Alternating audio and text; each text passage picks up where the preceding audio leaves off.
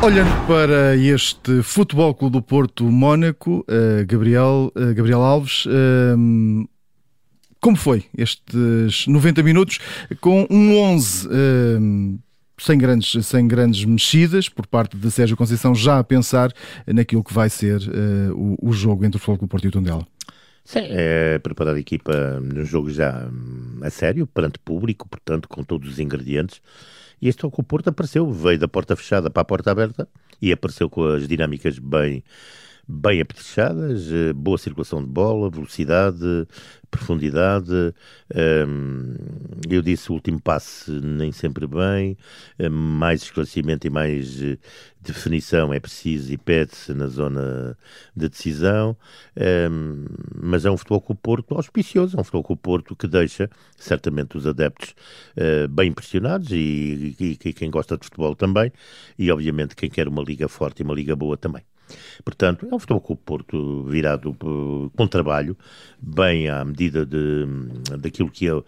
Porque este com o Porto é uma equipa de autor, e eu há que, que reportá-lo.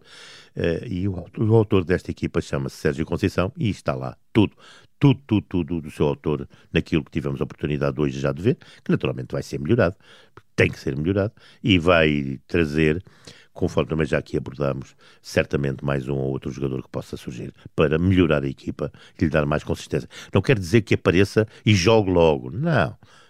Para fazer parte do grupo que vai ter uma época exaustiva. Bem servido na defesa. Sim, na defesa está bem servido. É, David Carmo é um jogador português que conhece muito bem o futebol português. Fica ali, portanto, em paridade com o Pepe e o Marcano eh, parece recuperado e é um jogador que faz bem também ao lado esquerdo, o que é importante para um treinador, para as dinâmicas que possa querer, obviamente, introduzir na equipa de jogo para jogo ou dentro do próprio jogo. E o meio campo muito dependente de Otávio? Sim, Otávio é o jogador, eh, digamos, é a chave mestra desta equipa. Gruitch também é um jogador muito importante. Uh, Uribe é um jogador muitíssimo importante, portanto, uh, provavelmente o Futebol o Porto poderá ir, vir a ter necessidade de um jogador, eu chamaria lhe um playmaker. Vamos Mas, ver se, se isso aparece ou não.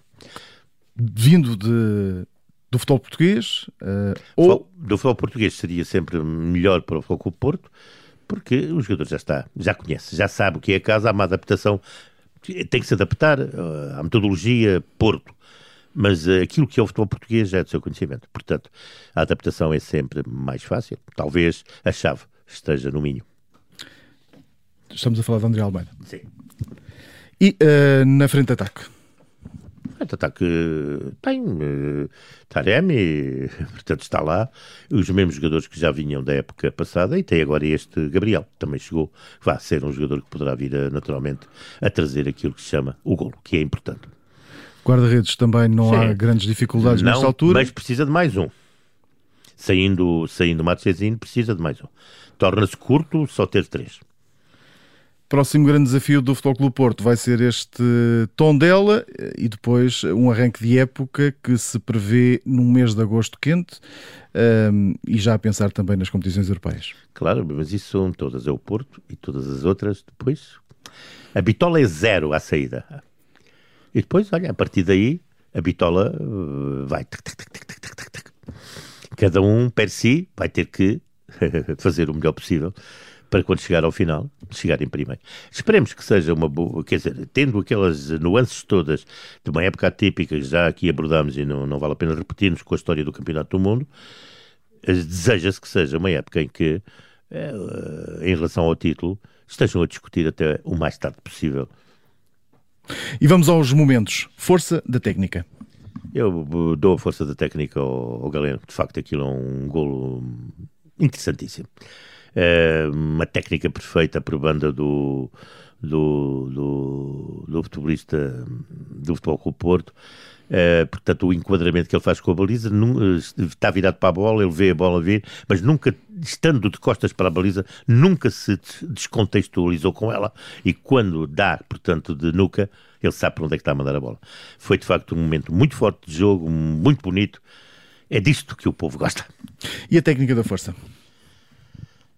Eu não vou, não vou hoje ter aqui nenhum dado sobre. Porque nada.